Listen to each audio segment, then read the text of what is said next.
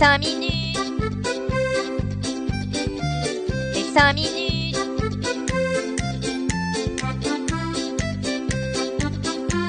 Les 5 minutes du coin.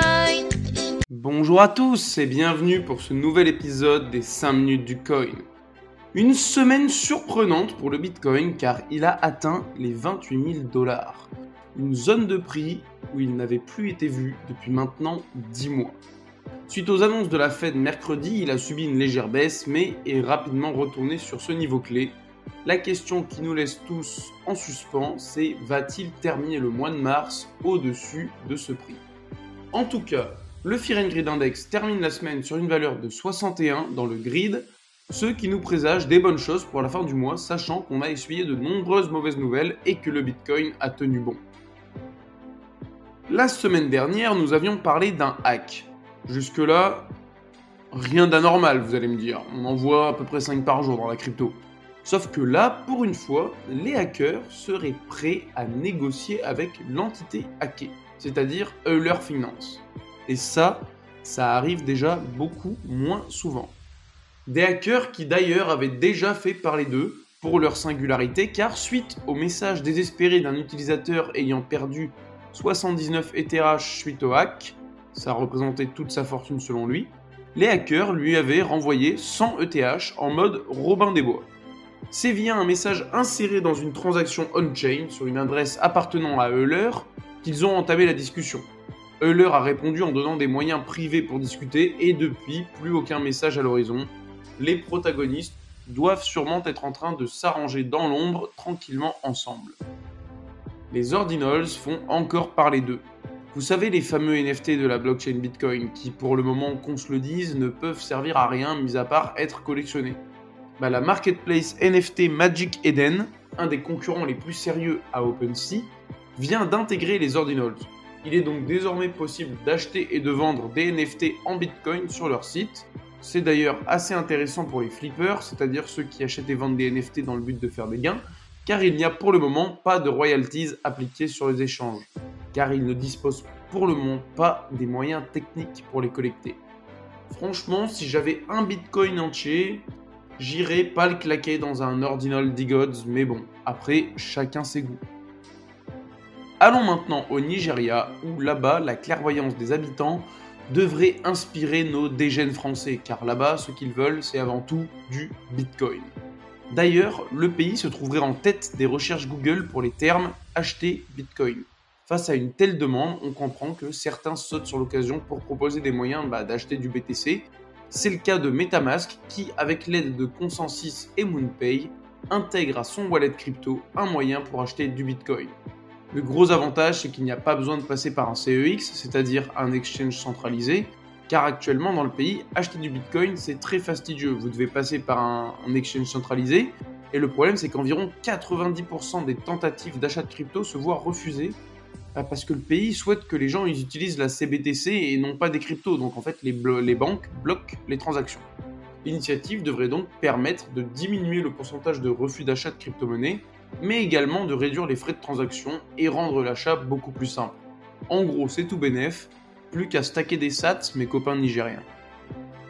Quittons le continent africain pour nous rendre aux USA, et plus précisément dans l'état du Texas, là où il y a des danseurs de country, des cowboys, mais surtout là où ils sont ultra, méga, giga crypto-friendly.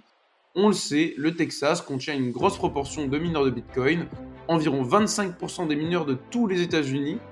Et euh, les États-Unis, on sait que ça représente quasiment 50% du minage mondial. Donc euh, au Texas, il y a du monde qui mine. Et c'est pourquoi le membre de la Chambre des représentants du Texas, Cody Harris, a décidé qu'il fallait les protéger. D'ailleurs, il souhaite également protéger les holders de Bitcoin. Car on en parlait récemment, Joe Biden, le président américain, avait sorti une proposition de loi de son chapeau dans laquelle il était question de taxer l'électricité des mineurs de Bitcoin.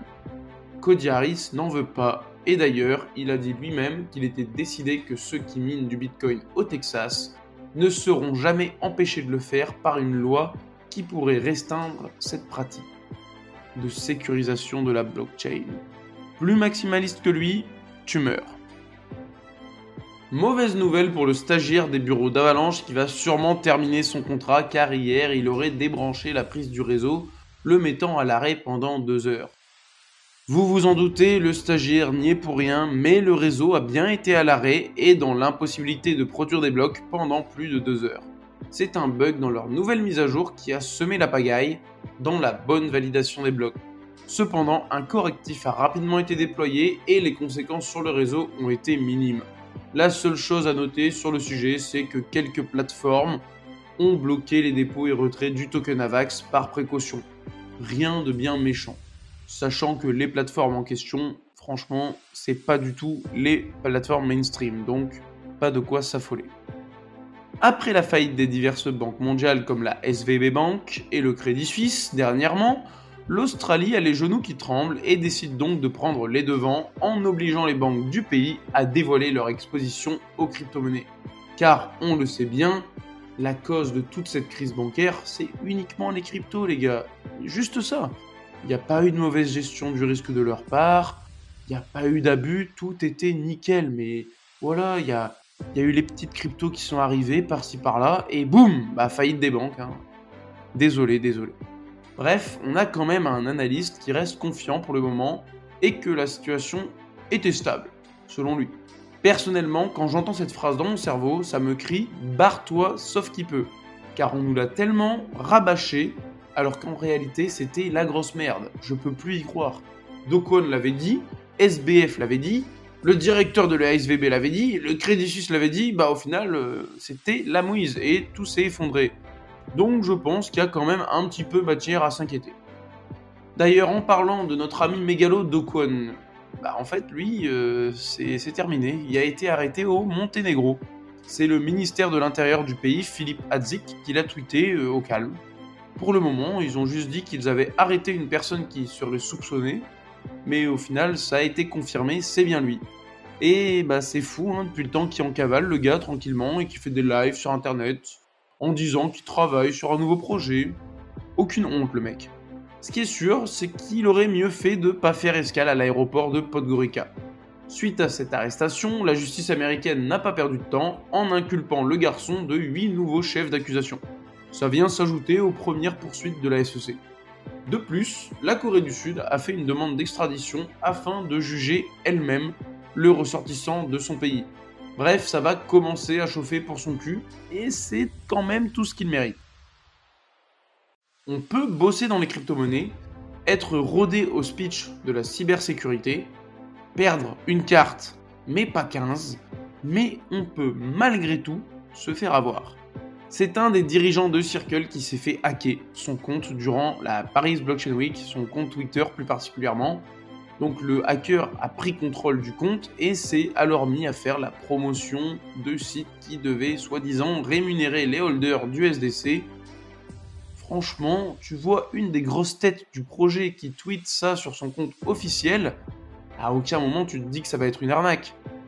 Ça nous prouve encore une fois que sur internet, faut savoir vraiment se méfier de tout. Le problème a tout de même été rapidement résolu et les tweets douteux ont été supprimés du compte Twitter, bien évidemment. Malgré tout, bah, il est clair qu'il y a sûrement des gens qui ont dû tomber dans le panneau, se faire avoir et perdre leur fonds suite à ce hack. Comme quoi, personne n'est vraiment à l'abri et il faut toujours rester prudent. Allez, on termine les infos de la semaine avec un bon petit flop qui nous a bien fait rigoler aujourd'hui, c'est-à-dire vendredi 24 mars. Et ce flop nous vient de l'association Greenpeace. En effet, ce groupuscule avait réuni des fonds aux alentours du million d'euros, bon ça fait déjà un petit moment de ça, et c'était dans le but de faire une campagne contre le Bitcoin, et plus particulièrement contre sa méthode de validation, le Proof of Work. Il demande donc son passage au Proof of Stake. Normal. Déjà là, tu captes que les mecs, bah, ils ont jamais lu deux lignes sur le sujet et qu'ils bitent rien à rien. Qu'est-ce qu'ils ont fait pour mettre à terre le Bitcoin? Alors là, je vous le dis les gars, euh, ça rigole pas. Ils se sont associés à un artiste activiste du nom de Benjamin Von Wong, qui a construit une statue de 3,3 mètres de haut en forme de crâne, avec des bitcoins laser dans les yeux, censés représenter l'horrible consommation énergétique de ce dernier. Cependant, l'œuvre n'a pas vraiment eu l'effet escompté car elle a séduit le plus grand nombre. Après, on va pas se mentir, faut le dire, elle est plutôt stylée la photo. Du coup, bah, de nombreux bitcoiners arborent désormais ce fameux crâne vert en photo de profil sur leurs différents réseaux sociaux.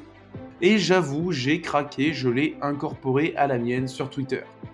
Vous n'avez pas pu louper cette image car c'est la miniature de la vidéo. Merci d'avoir suivi ces 5 minutes du coin. Si ce condensé de l'actualité vous a plu, n'hésitez pas à me suivre ici et sur Twitter. Bonne journée à tous et surtout, hold on for dear life